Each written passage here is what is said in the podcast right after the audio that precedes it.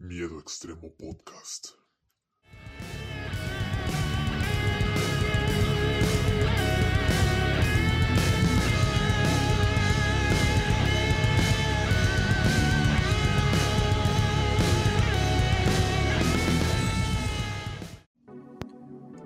Sean bienvenidos, amantes del horror, a una nueva edición de Miedo Extremo. Bueno, en la edición anterior hicimos, eh, digamos, un mini especial barra repaso barra eh, especial de relatos de creepypastas más bien basadas en videojuegos hice lo que fue un repaso a, la historia, un poquitillo de la historia de la, de la, decadencia de las creepypastas. Mencioné cómo las, las que estaban basadas en videojuegos o episodios perdidos estaban estuvieron en un punto crítico, fueron las primeras en perecer debido a la sobreexplotación y a la cantidad de historias estúpidas que salían de ahí. A todo, cualquier videojuego le hacían creepypasta hasta de Buscaminas, que como comenté en el episodio anterior me parece muy estúpida. Y bueno, hay de todo, ¿no? De Zelda, de Resident Evil, de Silent Hill, de hasta de Among Us. ¿Y qué más buscamos, gente? De varios ejemplos, de varios juegos. Pero... Sí, una cosa absurda. Ya, ya los episodios perdidos mejor ni hablemos porque voy a, voy a encabronarme desde muy temprano. y no, mejor no hacer eso. Y bueno, en el día de hoy tengo mm, preparado algo un poco especial, no muy alejado de lo que yo suelo hacer, porque a fin de cuentas esto es Miedo Extremo Podcast. Pero pues como bien sabrán, estamos en el mes patrio, así que México, taquitos, pozole y chingaderas más. Eh, tacos, güey, y así. Y estaba pensando y dije, oye, ¿No sería buena idea hacer eh, como contar leyendas urbanas de acá de México? Porque México es tierra, como muchos países, pero México pues es México, güey. es tierra de muchas leyendas urbanas, de muchos mitos, de muchas historias y de muchas pendejadas de por medio también, ¿no? Porque México, mi lindo México, querido, México mágico, aquí todo se considera del diablo y todo es un desmadre aquí. Recuerdo, si yo tengo que contar experiencias personales mías, les puedo decir que cuando yo, iba, yo iba a la iglesia de Morrillo, ahí me habían metido. Y recuerdo que le hacían mucho de pedo por todo. Recuerdo que decían que series como Dragon Ball Z, Naruto, eh, eran del diablo. Cualquier pinche caricatura en realidad. Recuerdo que hasta le tiraron mierda a Puka. Y no estoy exagerando, gente. Decían que Puka era del diablo, que mal mensaje y no sé qué chingados. También decían que la WWE era del diablo. y, y Pokémon. Ah, Pokémon. No mames, sí. Pokémon sufrió mucho de todo este, de todo este, este drama absurdo de que todo era del diablo. Y pues considerando que yo estoy en un podcast de terror, considerando que a mí me gusta muchísimo el género del terror, pues sí me hacían medio el feo, sí me hacían medio el feo y a día de hoy me siguen haciendo medio el feo, pero pues me vale madres. Por algo me alejé de la iglesia después de todo eso. Y es que era en serio, gente. Ahí tenían una tiendita y me acuerdo que era en la época en la que eh, estaban los tazos de WWE y nos ahí tenían, ahí, o sea, está la tienda y al ladito tenían un botecito donde a huevo tenías que meter el tazo, o sea, no te lo podías quedar. Y no sé qué por qué chingados. No sé, me pareció una reverenda estupidez, pero bueno, así se manejaban, así se manejan a día de hoy. Un poco más, un poco menos exagerados, no lo sé. Pero la exageración, pero ahí el, el dramatismo, que todos del diablo, ahí sigue, ahí persiste. Y, bueno, esa es la razón principal por la cual yo me suelo agarrar ahí a, chingadazos argumentales, ¿no? De, de por qué estoy en contra de la iglesia, no de Dios. Vamos a ponernos un poquito serios acá. no estoy en contra de Dios ni nada de eso, sino... O sea, sí creo en Dios. Me creo que soy agnóstico. Es, el, es la frase con la que siempre me definen. Yo sería agnóstico o, o algo parecido. Yo sí creo en Dios, más no creo en la iglesia, no creo en la palabra del hombre, porque el hombre puede decir cualquier estupidez bajo la excusa de la palabra de Dios. Yo considero que la iglesia ha hecho mucho daño a día de hoy, mm, sobre todo en estos tiempos de pandemia. Bueno, no, bueno, ahorita en este 2021, ya casi, casi tirando a la 2022. Bueno, no, casi, casi, pero pues ya vamos para allá. En 2020 sí se hizo, sí se hizo todo un cagadero. Y todo este, este rollo de que si el poder de la iglesia, el poder de la fe, no lo sé, considero que cualquier idiota con poder puede decir cualquier cosa y esto se ha demostrado en la historia de la humanidad y para bien o para mal ha habido mucha gente idiota también así. Y no, no, o sea, no, no hay que generalizar, no todos son así. Hay gente buena dentro de la religión, pero el problema es que es más la cantidad... No, no, no, no la cantidad de gente, es más la cantidad de casos en los que se... de escándalos, pues que escándalos que se dan en la iglesia. Y bueno, considero que son, no todos, repito, pero considero que son gente muy cerrada. Me parece un tanto contradictorio que digan, no, pues a mí me gusta mucho... No, perdón, perdón. perdón, perdón. Estoy confundiendo, estoy confundiendo. Perdón, gente, ando... Son las 11 de la noche y estoy medio dormido, acabo de terminar de hacer una pinche tarea, pero bueno. Ellos dicen de no y que Dios los quiera a todos por igual y eso, sí. Pero luego son esta misma gente religiosa quienes son los más cerrados, los que más critican a las minorías, ¿no? Critican a, a, la comunidad LGBT, a, a los rockeros, a los góticos, etcétera, etcétera. O sea, no sé, es muy, muy, muy contradictorio como digo, es hasta absurdo si lo piensas. Cómo se manejan ellos, o sea, son muy, no sé, muy de la Edad Media. no sé, se rehusan a actualizarse, a aceptar nuevas cosas, siguen cerrándose a que todo es del diablo, todo es del mal, todo es malo y debes hacer esto porque ellos lo dicen. Y considerando que yo soy una persona muy, muy rebelde, realmente, disculpenme si se está grabando. Considerando que yo soy una persona muy rebelde y que se encabrona cuando le dicen cómo, mm, cómo y de qué manera debe de hacer las cosas y cómo debe vivir su vida, pues no, ah, realmente yo no calificaba ahí. La razón, repito, por la cual yo me mantengo alejado de la iglesia. Eh, sí, está bien si te gusta, si tú, si tú eres eh, un fiel seguidor de la iglesia, no hay ningún problema. Yo no tengo ningún problema con eso. Adelante, es tu vida, tu decisión. Si eso te hace feliz, adelante. Pero el problema, mi problema personal radica cuando esta gente no acepta mi, mi, mi, mi filosofía, digamos, mi forma de pensar, mi forma de ver a Dios, más no a la iglesia y, que a la de huevo, a huevo se quieran meter en tu, en, tu, en tu vida y te digan, no, es que tú tienes que hacer esto y es que tienes que hacer esto, pues no. Ahí es donde sí hay problemas, ¿no? Uno puede respetar, pero si no te respetan a ti, si te quieren forzar a cambiar, ahí sí tenemos problemas. Así que bueno, gente, si es que me siguen escuchando aquí, si es que no son gente muy religiosa que ya se encabronaron conmigo y me dieron eh, bajón, dijeron, no, vale madre este, este tipo. bueno, así es en resumidas cuentas mi México querido, donde sí me tiraban... Bueno, no, no, sí, sí, le tiraban mierda a Dragon Ball Z y a Pokémon sobre todo. Y, y considerando que desde morro me gustaba el terror, por culpa de la película Van Helsing, gente. Uh, chale. Yo creo que sí, por Van Helsing es que desarrollé un gusto por el terror. Y tengo que hacer un recordando esa película, gente.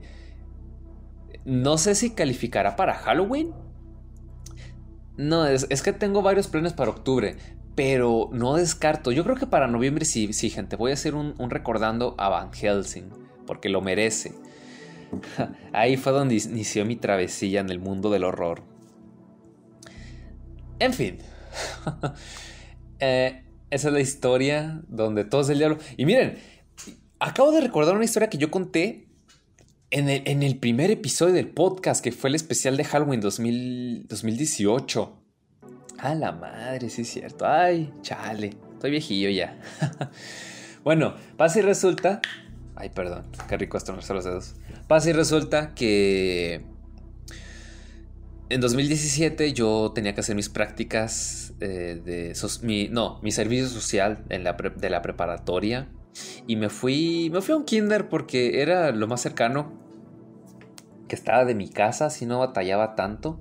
Y yo inicié yo inicié la última semana de octubre, si no me equivoco. Y recuerdo que ahí les hicieron, les hicieron una conferencia a los chiquillos, a los niños. Eh, sobre, sobre el Día de Muertos y no sé qué. Y, ahí al final cuando terminó pregunta una maestra que por qué no celebramos Halloween acá en México.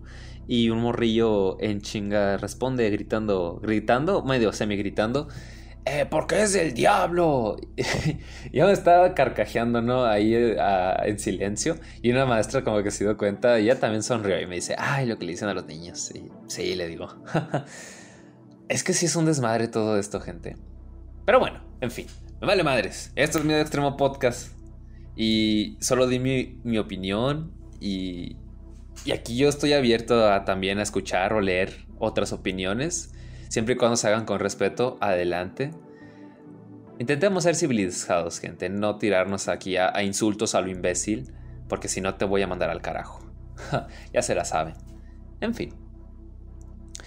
Bueno, Retomando la idea inicial del podcast, bueno, del episodio este en cuestión sobre leyendas urbanas mexicanas, me puse a investigar, gente, y aquí encontré unas cuantas cosillas interesantes, así que algunas son más conocidas, algunas no tanto, vamos a ver cuánto dura esto. Tal vez es un episodio corto, o tal vez no, dado que siempre que comento que es un episodio corto dura más de 50 minutos. Eh, anyway, vamos a hacer esto. Vamos a iniciar con algunas leyendas urbanas que encontré aquí en una página muy bonita. Acá, ah, perdón, es que vi una luz ahí en la, ventana. Chance son los ovnis, gente que vienen a secuestrarme. Pero en fin, Vamos de lleno con la primera leyenda urbana que tengo aquí, que es ni nada más ni nada menos que el chupacabras. Y según dice aquí en la página, ¿cómo olvidar al favorito de la familia y de todo México? Aunque empezó como un hecho registrado en Centroamérica, no tardó en difundirse en México y en gran parte del sur de Estados Unidos.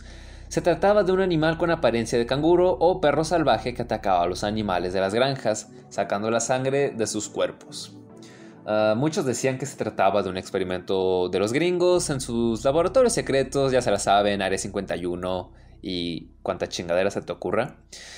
Y otros hablaban de extraterrestres, ah, sí, no pueden faltar, hasta Maussan, eh, en su famoso programa Tercer Milenio, habló de él hasta que el tema se agotó y hasta hubo quien pensaba que era puro invento del gobierno para subir más los impuestos del pueblo. eh, ¿Chinga what? o sea, dude, ¿qué? Sí, y, fíjate, esto me recuerda mucho a todo el... Eh, volviendo al tema del COVID en 2020, que hubo... Que hubo un chingo de gente diciendo, no, que esos son inventos del gobierno, que el pinche COVID no existe. Y luego... Perdón. Luego esta mierda se, alteró y evolucionó a lo de que las vacunas, que tenían un chip y no sé qué chingados. Y hay un meme que yo vi respecto a eso que dice, cabrón, tu pinche país tercermundista no es capaz ni de pavimentar bien tus jodidas calles. ¿Cómo esperas que inviertan millones de pesos en unos chingados chips para que supervisen tu aburrida, tu aburrida existencia? O sea, no mames. Y pues sí, cabrón. o sea, te puedo, te, puedo entender el... Eh, no, no entender. Eh, tolerar ese, ese absurdo mito de que te inyectaban pura agua, pero ya de chips para controlar controlarnos mentalmente. Ya, no mames. No sé a quién chingado se le ocurrió. Y no sé si es alguien muy creativo o tal vez es el anticristo encarnado que le gusta hacernos sufrir a nosotros. Le gusta ser desmadre con los mexicanos que son los más supersticiosos o de los más supersticiosos. También todo el desmadre de Annabelle, ahora que me acuerdo cuando según se escapó del Museo Warren y no sé qué. Y y, irónicamente, quienes más le hicieron de pedo fueron los mexicanos. Ay, ay, ay. Bueno, así es mi México, gente. para la gente que no es de aquí, pues así es México. Bueno, en parte, porque México puede ser muchas cosas buenas y malas. Ah, México es como Barbie, ¿no? Es lo que quiere ser. Anyway, vamos con el la segunda leyenda urbana, el carro rojo. Y aquí dice... Esta leyenda urbana viene de Morelos. Se dice que en la carretera rumbo al DF, o a la Ciudad de México como se le conoce ya actualmente, alguna vez se aprecia, un auto rojo, especialmente a muchachos que pedían un aventón o a los que se detenían a las orillas del camino. En el auto rojo, un coche de mucho lujo, convertible y veloz, iban a bordo dos o tres mujeres, todas muy bellas y de buen cuerpo, quienes invitaban a los muchachos a dar un paseo o a llevarlos hasta donde tenían que ir. Al aceptar, los chicos se subían en la parte trasera, sin imaginarse lo que venía, las mujeres no eran más que sucubos, demonios femeninos que engañaban a los hombres para seducirlos y luego devorarlos. Eh, es ahí cuando el auto rojo desaparecía con una nueva víctima cada noche. Jaja, la curiosidad mató al mexicano, mató al hombre taco, a los taquitos. Este, como dije, gente, estoy, grabando esto a las 11 de la noche. Y estoy todo oscuras, cabrón. Normalmente aquí. Aquí hay puros buchones y ponen su música, pero ni eso, gente. Está todo muerto. Ahorita hasta los perros dejaron de ladrar. Y es como aguas. Aguas capaz si me sale algún demonio aquí. Valgo madres. Pero bueno. Vamos con una tercera. Muñecos asesinos. ¡Jo, Esto es un clásico. Chucky, tiembla canijo. En México la euforia por los pitufos alcanzó su mayor auge en los 80s, cuando todos los niños querían una de estas figuras, hasta que presumiblemente empezaron a aparecer niños muertos, estrangulados o incluso acuchillados por estos muñecos, que tenían vida propia, según. Ah, en la década de los 90 los trolls empezaron a tener la misma fama que los pitufos, eh, por la misma causa. Se decía que si comprabas un troll, una de esas figuras de duendes con grandes narices y orejas, tenías que cuidarlo como un niño, dándole leche y comida por las noches. Quien no lo hiciera podía sufrir maltrato y hasta morir en manos de estos seres. Lo bueno era escuchar que alguno de, de, tus amiguitos metía, metió el suyo en un microondas mientras lo estaba estrangulando y el muñeco estalló. bueno, hablando de Annabelle, todo el, sí, todo el, rollo este de los muñecos poseídos. O sea, Chucky ya es todo un icono de la cultura popular. Pero todo el desmadre de los muñecos eh, poseídos que se mueven solos eh, siempre ha estado. Sobre todo las muñecas de porcelana que, hijas de la chingada, siempre me han dado mucho miedo, gente. No se imaginan cuánto miedo le tengo a esas madres. Hay una historia muy divertida. yo tenía 13 años, estábamos en Estados Unidos y eran los 15 años de, una prima en ese momento. Ella tenía una muñeca de porcelana y pues todo bien hasta ahí. Y ya en la madrugada cuando me llevaron a dormir, yo me dormí en el sillón. Y recuerdo que me desperté y no sé a qué hora. Y ahí vi... Ahí estaba la pinche muñeca. Estaba de espaldas, gente eh, cerca de la cocina y yo tenía miedo porque sentía que esa mierda en cualquier momento iba a girar el cuello hacia mí y iba a estar en plan, holy shit, man. Me iba a llevar un susto de muerte horrible. Ah, no sé, tenía 13 años, gente. Y esas madres no son agradables a la vista. Y luego la siguiente noche, recuerdo que ya, ya, ya estaba dormido en una cama. Pero habían puesto la pinche muñeca ahí en el cuarto y específicamente estaba mirando justo donde yo estaba dormido y eso no ayudó nada y no pude dormir bien y cuando llegamos de vuelta a mi ciudad, a mi pueblito cagado, recuerdo que me enfermé. Sí me enfermé por no haber dormido bien, por un poco del miedo, no sé, pero el punto es que me enfermé y siempre lo acredité a esa pinche muñeca. Chingado. Sí, los muñecos estos sí son... Son un clásico, gente, son todo un clásico. Y ya vimos el desmadre que se desató por Anabel. Vamos con el cuarto. Túneles secretos del metro. No hay duda de que, el, de que el centro de la, en la Ciudad de México es el transporte público por excelencia, con miles de pasajeros al día que lo usan para ir a trabajar, a la escuela o solo para pasear. Sus cientos de estaciones han sido escenarios de varias leyendas. Una de las más famosas es la que habla eh, de que en cierta ciertas vías del tren hay túneles secretos. Se asegura que sirven para tener secretos del ejército, ah, mira, con los cuales los soldados llegan más rápido a sus destinos. O que incluso llegan hasta pirámides ocultas, estaciones privadas de políticos y presidentes o a un lago subterráneo donde se efectúan rituales. Ah, ok. ok. Este... No sé qué chingados tenemos nosotros aquí en México donde hacemos teorías súper extrañas. Mm. Ah, chingados, perdón gente, no podía aguantarme ese pinche bostezo. Tengo sueñito, gente, han sido días muy cansados, muy ajetreados. Y si les soy sincero, yo suelo grabar los episodios los domingos en las mañanas. Y ahorita estoy grabando esto en un jueves precisamente porque tengo muchas cosas en la cabeza, muchos proyectos, muchos compromisos que quiero grabar esto antes de que se, me consuma el tiempo y resulta que al final no pueda. Entonces aquí andamos, gente. Eh, así de, Así es mi compromiso hacia el podcast. En fin, vamos con la quinta. El Señor de la Bolsa. Eh, obra del metro, otra del metro. Cuenta la historia que un hombre subió en hora pico, presumiblemente en la línea 3, eh, llevaba cargando una bolsa de mujer. Una de las usuarias, por la gran cantidad de gente dentro del vagón, se queda muy cerca de aquel hombre y sin querer observa el contenido de la bolsa. Para su sorpresa, dentro había manos humanas, la mayoría de mujeres, con pulseras de diamantes, carísimos anillos de oro y joyas de otro tipo. La mujer gritó, y el hombre escapó antes de que llegara la policía. Se dice que jamás atraparon al ladrón, quien aún sigue buscando víctimas para apoderarse de sus joyas. Ah, interesante.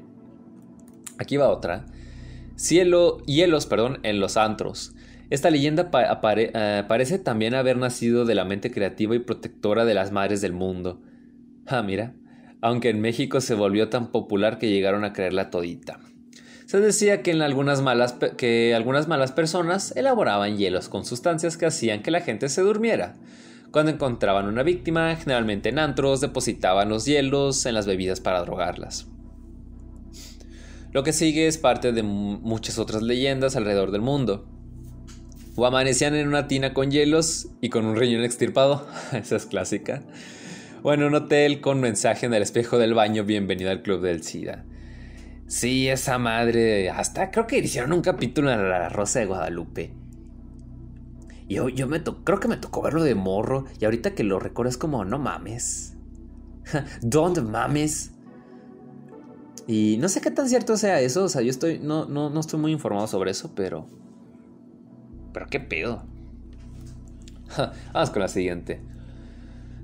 Ah, las calcomanías de los chicles. Uh, eh, clásico, clásico también.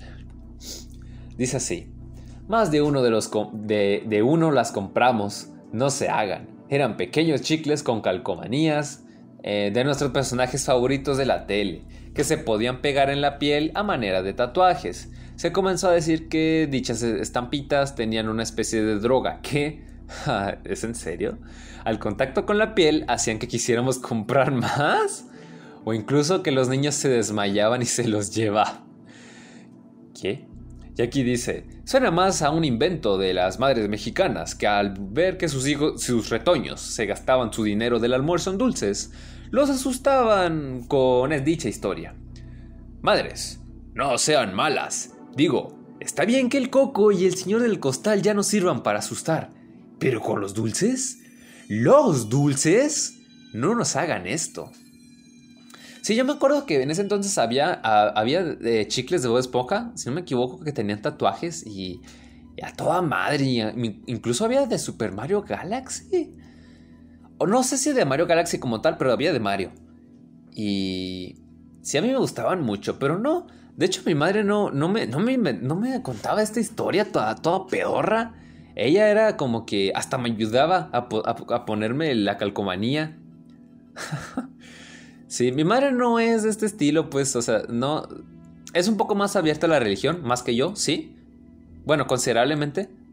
Pero. No, tampoco me, me, metí este tipo de leyendas o mitos en la cabeza. No, mi madre era mucho más sensata y siempre respetó mis, mis gustos y mis pasatiempos. Vamos con la siguiente, asientos del cine. Desafortunadamente el SIDA cobró varias vidas en la década de los noventas y varios mitos empezaron a rondar. Uno de ellos hablaba de un portador de VIH quien, resentido por tener esa afección, dejaba jeringas con sangre infectada en alguna butaca de un cine para contagiar a aquellos que se sentaran después que él. Eh, había versiones sobre jeringas en la arena de una playa, incluso en los juegos de los restaurantes de comida rápida. Sí, uy, yo me acuerdo haber leído algunas historias de terror sobre eso, de hecho, en restaurantes. Eh, la historia tuvo tanta popularidad y credibilidad que se disparó una paranoia en el país a consecuencia de la enfermedad, sin saber que. sin saber siquiera la verdad acerca de ella. Sí, decían mucho que en, las. En las eh, ¿Cómo se llaman? en las albercas esas de, pelotas de, de, McDonald's, por ejemplo, te, te, podías topar de esas tiradas. Sí, ya no me acordaba. Parte de las, de las de estas leyendas urbanas de los restaurantes de comida mágica. De comida mágica. De comida rápida. En fin, vamos con la siguiente. Carne de rata en las hamburguesas. Y hablando de clásicos, de clásicos. Sí. Vamos a ver qué dice. Una de las leyendas más conocidas y populares en los 90, y incluso en el día de hoy, cabrón, fue la de las hamburguesas de cierto restaurante mundialmente famoso, Guiño Guiño. El mito dice que usaban carne de rata para hacer sus deliciosos manjares. Quizás era porque veíamos muy pequeñas a las hamburguesas o porque no sabían nada bien. A nivel mundial hay todo tipo de cosas que los clientes dicen haber encontrado en sus hamburguesas, desde hojas de afeitar hasta condones. Así que sí, Sí, hay muchos casos de ratas, de jeringas, de agujas, de, condones. Y yo recuerdo, había muchos videos ahí en la época medio extraña de YouTube, de entre 2013, 2014, 15 creo, sobre mitos o la, la verdad sobre McDonald's y no sé qué chingados, donde decían esto de la carne Ay, no sé, McDonald's está lleno de, historias extrañas. Y no solo de la comida, sino de Ronald McDonald también como tal. Eh, ese güey, de hecho, tiene una, hay una creepypasta que la última que yo narré en un video, que de hecho ya va a cumplir un año porque lo hice para, para octubre eh, del año pasado. La historia se llama Nunca vayas a un McDonald's abandonado. O nunca vayas a un viejo McDonald's. Algo así se llamaba la historia. Así que sí, McDonald's no es ajeno a este tipo de historias, de mitos. Pero es muy interesante, la verdad. Esa creepypasta en particular me gustaba, me gustó bastante. Estaba, estaba, estaba buena, me gustaba mucho la, narrativa. Por eso decidí hacerle un video. En fin, vamos con la última. Y esta es muy graciosa. Caricaturas japonesas y tazos. No podía ser de otra manera. Durante los 90, incluso los, los 2000, eh, nada más aquí para corregir, hubo conservadores en México. Empezaron a decir que las caricaturas japonesas, que el anime chino kawaii era del diablo. Sí, del diablo, como siempre. y que hacían que los niños se volvieran más violentos y que adoraban a las fuerzas del mal. Algunas fueron más que prohibidas, tanto en las escuelas como en las mismas televisoras. Sailor Moon, Los Caballeros del Zodiaco, Pokémon o Dragon Ball Z se mantuvieron por los altos puntos de rating. Sí, de hecho. Sí, Dragon Ball, la día de hoy sigue siendo todo un fenómeno, pero, pero antes, a la madre. Eh, lo mismo pasó con los tazos, esos juguetes en forma de disco que salían en las botanas de la tiendita de la esquina y que también tenían mucho que ver con, con el patas de cabra. ¿Quién a ver, aquí dice, ¿quién no recuerda haber quemado el infame tazo de Elvira? Porque se decía que la niña del juguete salía para matar a los chamacos por las noches. El mismo chamuco ha de estar triste porque quemaron todos sus tazos o porque cancelaron sus series favoritas. Pobrecito. Me gusta que tengan humor en, este, en esta nota. Y sí, gente, como comenté al inicio, ay, los pinches tazos, que la WWE, que era del diablo, que mal mensaje, y nos quitaban los pinches tazos. Mi madre les puedo decir que me, sí me tiró todos mis tazos de Pokémon a la chingada, pero no porque considera que fueran del diablo, no, no, no, no, no. En realidad fue porque yo los tenía medio tirados varios. Según yo los tenía en bolsitas, pero sí reconozco que debieron haber estado algunos tirados en el suelo, ahí medio amontonados. Porque eran un chingo de tazos, gente. No solo tenía de Pokémon, tenía también de Bo Esponja. No sé si de los Simpson. Ah, de los WWE como tal también. Eh, de los Funky Punky hubo. O fueron después. No, la verdad es que no me acuerdo. Pero de Pokémon. Uy, eran a toda madre. Los de plástico, los de metal, los megatazos, los que eran como. que tenían una cierta textura así tipo de peluche. Los de gomita. Los que tenían una gomita. Ay, qué bonita época, gente. El punto es que mi madre me los tiró porque me amenazaba diciendo que, si no los juntaba, eh, me los iba a tirar. Y sí los cumplió y me los tiró todos a la chingada y me agüité horrible. Ya de hoy sigo con el trauma y ahí de vez en cuando mi madre se acuerda y se ríe y pues... Pues sí es gracioso, eh, pero pues mi niño interior sigue llorando. sigue llorando por esa tragedia. Pero sí, repito, mi madre no, no, no porque fuera del diablo, porque yo también llegué a coleccionar tarjetas de WWE y las tarjetas de Star Wars de Clone Wars que, ah, eran, eran una joya esas, esas tarjetas, y las de Dragon Ball Z y las de Ben 10, incluso algunas poquitas de Yu-Gi-Oh! Y un, y un paquete medio raro que encontré ahí en, en, una tienda de dólar de Harry Potter también. Tenía muchas tarjetas y muchas, muchos tazos. Pero mi madre no tenía ningún problema con eso. Incluso critica, critica que a esa iglesia donde yo iba, de niño, nos dijeran todos estos, estos cuentos de que los tazos y que todas las caricaturas eran del diablo y mal mensaje y la chingada. Pues no sé, ya de una vez eh, vendo mi tele, ¿no, cabrón? Porque nada, nada, nada nos permitían ver, literalmente. Bueno, ahí vi recordando viejas glorias. Aquí también tengo otra página, gente. ¿Cuánto tiempo llevo hablando? 31 minutos, ok. Aquí hay otra nota que encontré que se titula Cinco leyendas mexicanas para erizar la piel.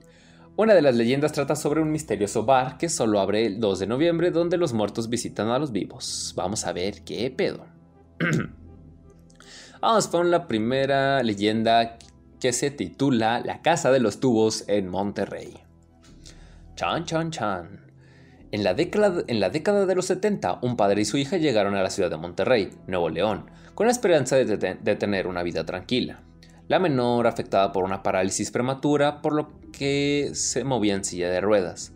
Su padre, como un acto de amor, decidió construir una enorme casa con diseño cilíndrico, interconectada con rampas y grandes ventanales para que su hija pudiera moverse con comodidad en toda la casa y pudiera disfrutar toda la vista de la ciudad.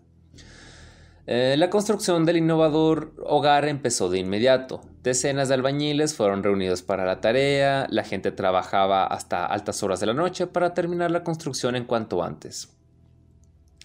Pasaron los meses y conforme comenzaba a levantarse la estructura, la tensión y un miedo inexplicable se comenzó a apoderar de ellos. De pronto todo empeoró. Empezaron a desaparecer herramientas, los albañiles se culpaban entre ellos sin encontrar ninguna explicación lógica a lo que ocurría los albañiles convocaron a una en la construcción para encontrar alguna solución. Lo que sucedió fue que se emborracharon y nadie se presentó a trabajar el día siguiente, salvo tres de ellos. Dos de ellos se dedicaron a arreglar el piso de abajo, mientras otro fue al piso de arriba. Los dos de abajo escucharon un grito repentino proseguido del azote del cuerpo contra el concreto. El hombre yacía muerto sobre el piso, y en sus ojos se veía la marca del terror, como si, justo antes de morir, hubiera visto a un ser infernal. Poco tiempo después de la tragedia, otro albañil cayó inexplicablemente por una de las ventanas. Cuenta la leyenda que antes de morir le dijo a sus pares, no quiere que estemos aquí. El padre, empeñado en terminar la casa, no cesó en la construcción pese a las tragedias. Un día llevó a su hija para mostrarle lo avanzada que estaba la construcción. La construcción. En un descuido, la niña paseando por casa llegó al piso más alto de edificación. Desde allí se escuchó el deslice de la silla de ruedas por una de las rampas a gran velocidad, lo que produjo que la niña saliera volando por la ventana y muriera. Días más tarde, el papá se suicidó en el mismo lugar. Por más de 40 años, la casa estuvo inhabitada e inconclusa. En 2016, una firma de arquitectos compró el lugar y ha trabajado en su remodelación. Holy shit, man. Ojalá la hayan terminado, si no, pues. Pues chales, so sad. Vamos con la siguiente, Akai en Mexicali. El Conacay es un bar en Mexicali que durante el 2 de noviembre abre sus puertas y alimenta las leyendas del pueblo. Cuenta la leyenda que tres amigos, el 1 de noviembre, estaban poniéndose de acuerdo para salir en la noche después de haber quedado a deberse al día siguiente para ir al panteón. Sin embargo, solo dos de ellos partieron a un bar, mientras que el otro se fue camino a su casa. Rumbo a su casa, vio al recién abierto Conacay y decidió bajarse y conocerlo. Al entrar, se sentó en la barra y el barman le dijo que estaban cerca de la hora de cierre, por lo que se apresuró a beber un trago. Lo que, lo que se acercó, a lo que se acercó una señora a hacerle conversación, él invitó a otro trago mientras platicaban. Entre los diálogos, el hombre le compartió a la mujer que visitaría a su madre el 2 de noviembre al panteón, como todos los años, y que ese año no sería la excepción. Con el bar a punto de cerrar, el hombre se fue a su casa, ya que debía estar temprano en el panteón como había acordado con sus amigos. al día siguiente, ya lo esperaban sus amigos y familiares en el cementerio, y al preguntarle el motivo de su tardanza y desvelo, este les comentó que había ido al bar con Akai y sus amigos se sorprendieron debido a su desconocimiento del lugar. Para confirmar el hecho, este les indicó la dirección, que es entre la Avenida México y la López Mateos. Ellos respondieron que ese lugar llevaba varios años cerrado. Luego de la visita al panteón, los tres amigos se dirigieron a la dirección donde estaba el bar, y el letrero era mucho más pequeño y más dañado del que uno de ellos recordaba. La pequeña. la puerta de entrada. Ah, cabrón. Ah, cabrón. Perdón, gente, se, se me movió todo. Se me movió todo. ya no supe qué pedo. Uh, ok. El hombre decidió entrar. La puerta eh, de entrada estaba abierta a lo que el hombre decidió entrar. En el lugar solo quedaban ruinas. Quedó desconcertado. Estaban los vasos que había ocupado, así como su dinero. A él recordó lo que siempre le dijo su madre.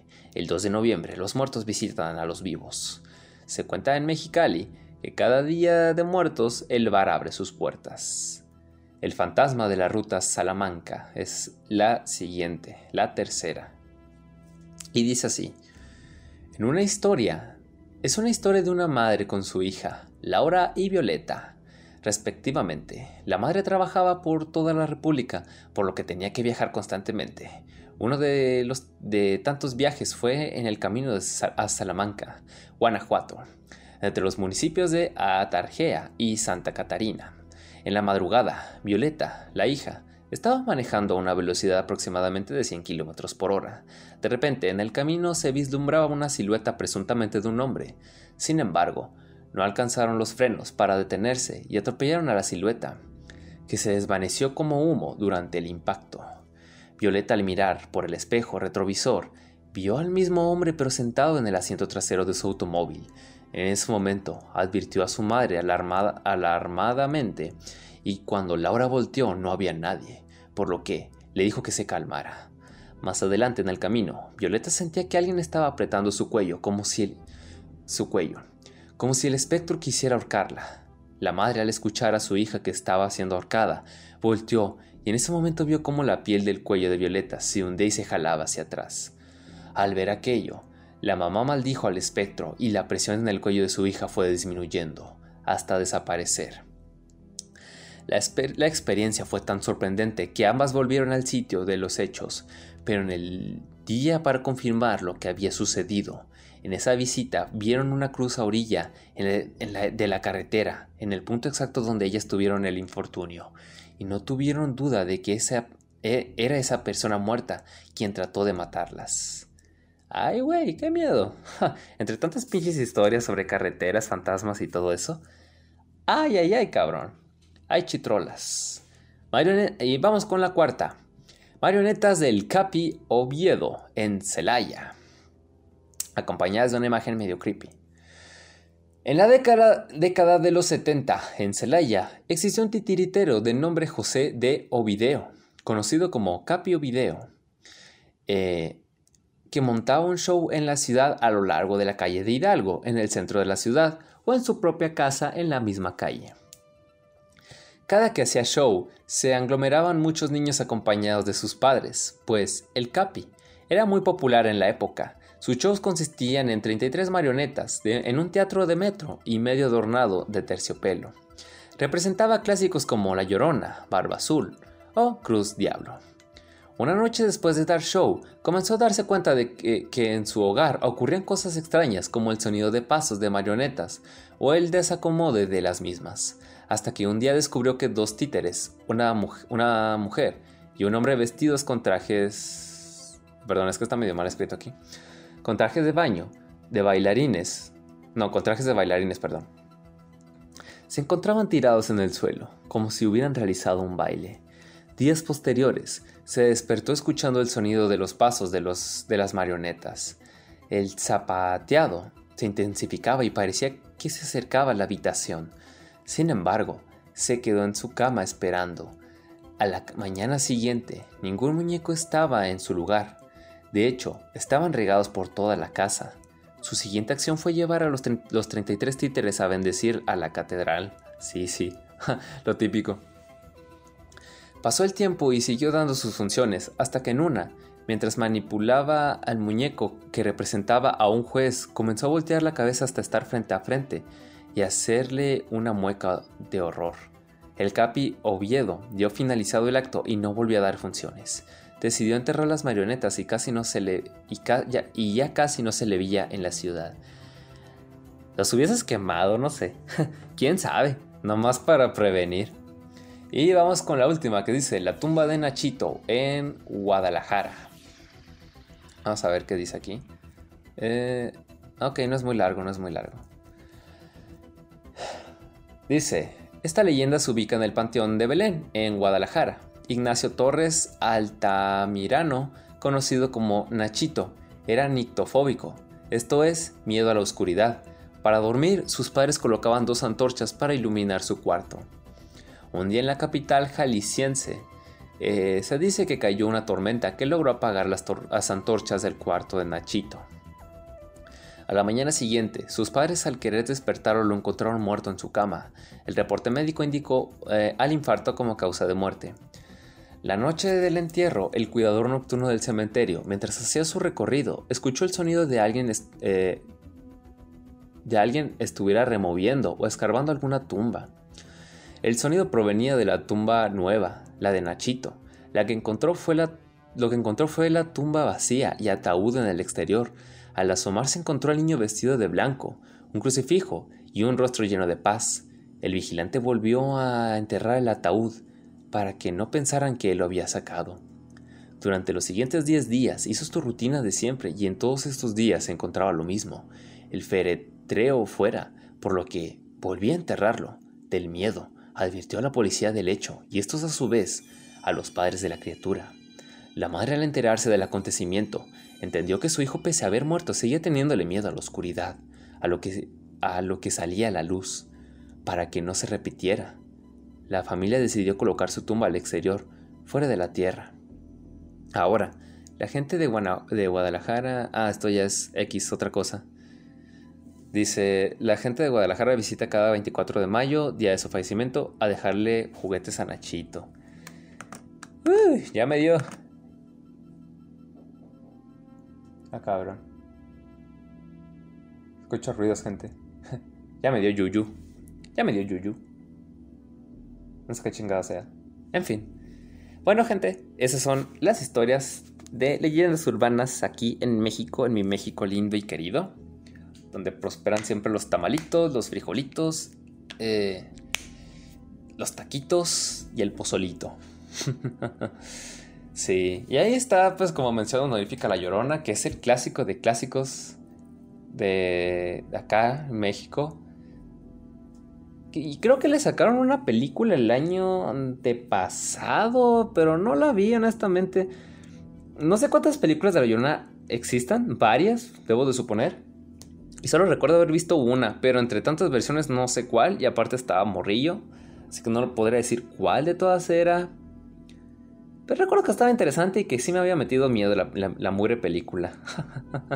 así que, si por pura caca llegan a escuchar un... Ay, mis hijos, córranle, cabrones, córranle porque es la pinche llorona. Así que aguas, aguas. sí, todo un clásico. no podía faltar una mención honorífica a esa leyenda urbana. Bueno, eso es todo por mi parte, gente. Considero que fueron bastantes historias, leyendas interesantes para contar, para pasar medio yuyu en este mes patrio. Espero que lo hayan disfrutado. Yo definitivamente no, porque aquí ando con el pendiente de qué chingados acabo de escuchar hace rato. aquí en la oscuridad, gente, ya casi a las 12 de la noche. Ojalá no sea ningún fantasmita que venga a llevarse mi alma, que me vaya a jalar de las patas por haber hablado, por haber, eh, ¿cómo se dice? Haber eh, soltado el chismecito. ¿Quién sabe, gente? ¿Quién sabe? en fin. Así que nada, gente, eso es todo por mi parte. Ah, ya saben que pueden escucharme en varias plataformas de podcast, entre ellas Spotify. Pueden seguirme en Facebook, me encontrarán como las mejores historias de terror psicológico. Pueden seguirme en Twitch, me encontrarán como Tamalitosman. Pueden seguirme en YouTube, me encontrarán como Blake Z. Y perdón por tener tantos seudónimos. Pueden leer mi trabajo, me encontrarán en megustascribir.com como Víctor y Lizárraga. Y ahí si de pura caca me quieren seguir en Instagram también, también estoy como Víctor y Lizárraga. Así que bueno gente, eso es todo por mi parte. Ya nos veremos en una nueva edición de Miedo Extremo. Se me cuidan Pásenla bien. Hasta la próxima.